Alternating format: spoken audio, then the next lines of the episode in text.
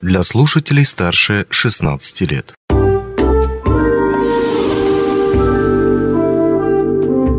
Гости дневного эфира. Денис Передонов в студии. Здравствуйте. Мы видим, что проводятся различные грантовые конкурсы, активно реализуются различные проекты. Мы также рассказывали о проектах-победителях конкурса «Территория Алроса», конкурса «Культурный код». Все эти проекты представляют возможности для развития человека, территории, сообщества различных направлений. И сегодня в продолжении темы мы поговорим об этом и другом э, с нашими гостями. Позвольте их представить. Директор Центра развития предпринимательских и общественных инициатив Юлия Добровольская и заведующая труппой Мирнинского театра, актриса театра Анна Черданцева. Здравствуйте.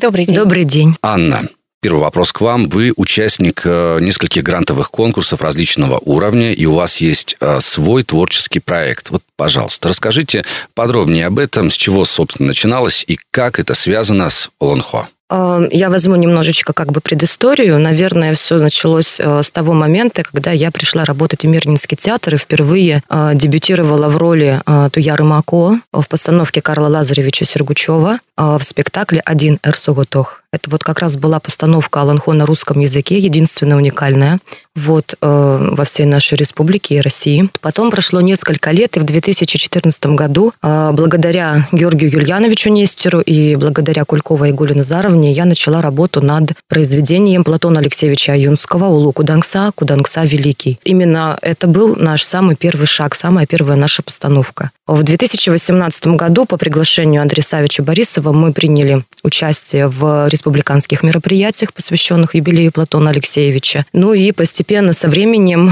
э, я познакомилась с Юлией. Именно благодаря Юлии я подала заявку на кадровый конкурс «Республиканские таланты Якутии». Он как раз-таки направлен на проектную деятельность, и мне посчастливилось попасть в команду э, «Не дай огня», которая стала победителем грантового конкурса. В параллель э, вместе с Юлией, э, Юлия для меня является э, идейным вдохновителем, куратором именно по направлению проектной деятельности. Я подала заявку по творческому проекту КГЛУ Юн «Красный шаман» грантового конкурса нашего, районный грантовый конкурс «Культурный код» и вошла в тройку победителей. В параллель я подала заявку на другой грантовый конкурс Фонд президентских инициатив. И в августе этого года я узнала, что я вместе с командой стала грантодержателем данного грантового конкурса. Сейчас мы уже потихонечку ведем работу медленно, но верно по реализации этого грантового конкурса, гранта. Э, что касается э, культурного кода непосредственно, мы провели цикл э, бесплатных показов по всему Мирнинскому району. Я даже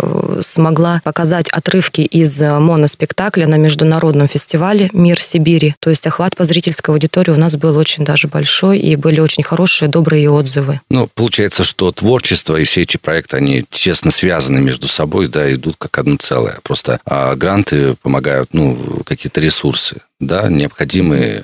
Самое главное в проектной деятельности, как и в творческой деятельности, как и в любой другой деятельности, это идея. Именно э, проектная деятельность для меня это как один из основных инструментов, благодаря которому я могу немножечко приблизиться на один шаг, на полшага к реализации той идеи, которую я перед собой как бы как цель держу, как мечту. Проектная деятельность. Есть такое понятие проектный да. подход.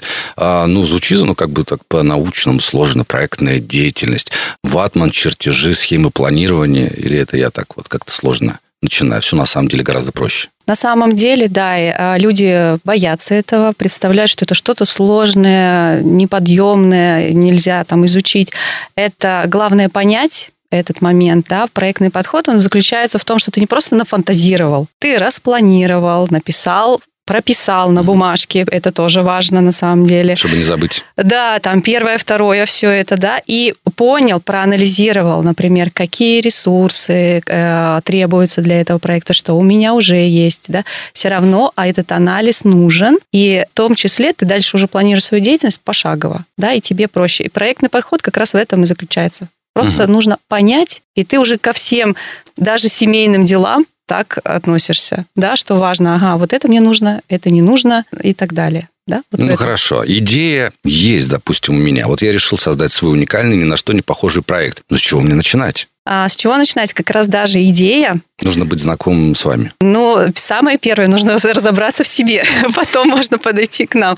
Потому что бывает, люди приходят и не могут даже сформулировать, угу. да, что они хотят. Поэтому нужно записывать на бумажке. Да, важно разобраться, что хотим, а, значит, кто нам нужен для этого. А, например, это может быть еще команда, да, то есть мы сели, или мы сами придумали эту идею, угу. или у меня есть единомышленники. То есть мы собрались с друзьями, с единомышленниками, окей, что делаем, да, я тебя поддерживаю, я тебя не очень поддерживаю, это тоже важно, да, все собрать мнение. Бывает так, что идея, я себе намыслил эту идею, но она не подходит, ну, просто по контексту не, не входит, да, то есть ты не разобрался в теме, но придумал эту идею. Начинаешь у других спрашивать, они говорят, ну, вообще-то это не проблема. Ну, то есть, да, и ты уже как бы изучаешь тему, уже от этого отталкиваешься. Идея самая первая. Далее анализ как раз вот того, что есть, нету, ресурсы, может быть, какого-то специалиста подтянуть, мне, может, мне нужно самому обучиться. То есть вот этот анализ проводится. Ну и далее, да, можно обратиться к нам. Очень много различных возможностей как раз, да, и грантовые возможности, и обучающие,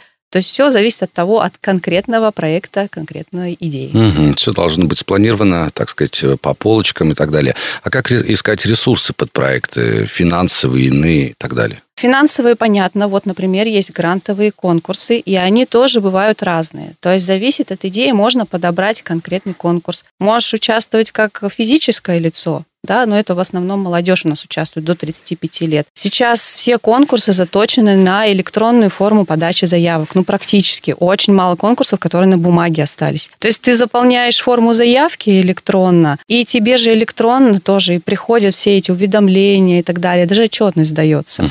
Вот. Э, для физлиц, для некоммерческих организаций специально есть конкурсы, есть э, для бюджетных учреждений. И тоже важно, как ты с кем партнеришься. То есть если ты ходишь, например, у тебя в, школе, в школе, да, как партнер твой, педагоги, например, выступают, они хотят вместе с тобой этот проект реализовать. Да, с авторами, есть, кстати. Да, они то есть, готовы поддержать твой проект, да, их школа может подать, например. Или, например, с некоммерческой организацией занимаюсь я спортом, да, боксом тем же самым. Есть федерация, да, я с ними запартнерилась и готовим вместе проект тоже как бы вот э, финансовая такая поддержка. Различные другие ресурсы, помещения. Люди мало между собой разговаривают. Помещение может быть э, предоставлено на безвозмездной основе. Ну, тоже, если это взаимовыгодно, да, то есть если вы партнеритесь, та же школа предоставляет там помещение. Вот, важно разговаривать, коммуницировать, искать ресурсы. Ну, то есть, когда ты понимаешь уже, какие нужны, далее ты ищешь их. Да, какой бы прекрасный у нас был город, и культура, и спорт, и все такое прочее, если бы все эти идеи воплощались в жизнь. Но ведь много проектов остается и на уровне идеи. Так вот, что обычно не хватает гражданам для их реализации? Что обычно не хватает, э, это как раз вот это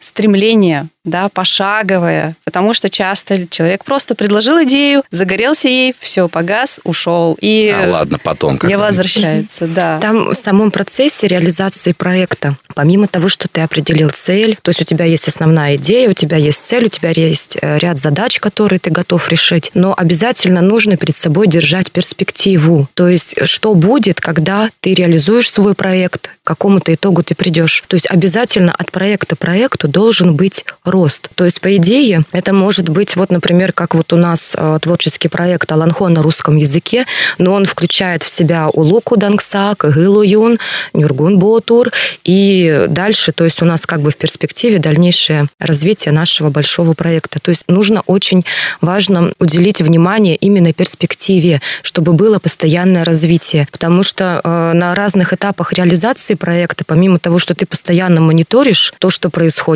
чего ты добился, не добился, как ты общался со, сво- э, со своими единомышленниками, что вам удалось достичь, с какими трудностями вы столкнулись, какие решения ты принял или от каких решений ты отказался. А когда проект, например, такой вот маленький, краткосрочный, это одна история, а если проект долгосрочный, и у тебя большая цель впереди, то ты к ней стремишься, и ты готов, то есть мотивация, да, Юлия Михайловна, ну, очень вот, большое, да. Еще важно планировать время, потому что у нас времени всегда не хватает, а сейчас, мне кажется, мир еще больше ускорился, да. Вот запланировал ты в среду два часа выделить на проект. Ну вот ты сел и работаешь над этим. И так еженедельно. То есть должна быть какая-то регулярность. Если какой-то вопрос есть, позвонил нам, например, да, там проконсультировался, я пишу цель, давайте вместе и так далее. Позвал команду свою, так, ребят, подходим. Вот, вот так вот, да. То есть нужна регулярность тоже.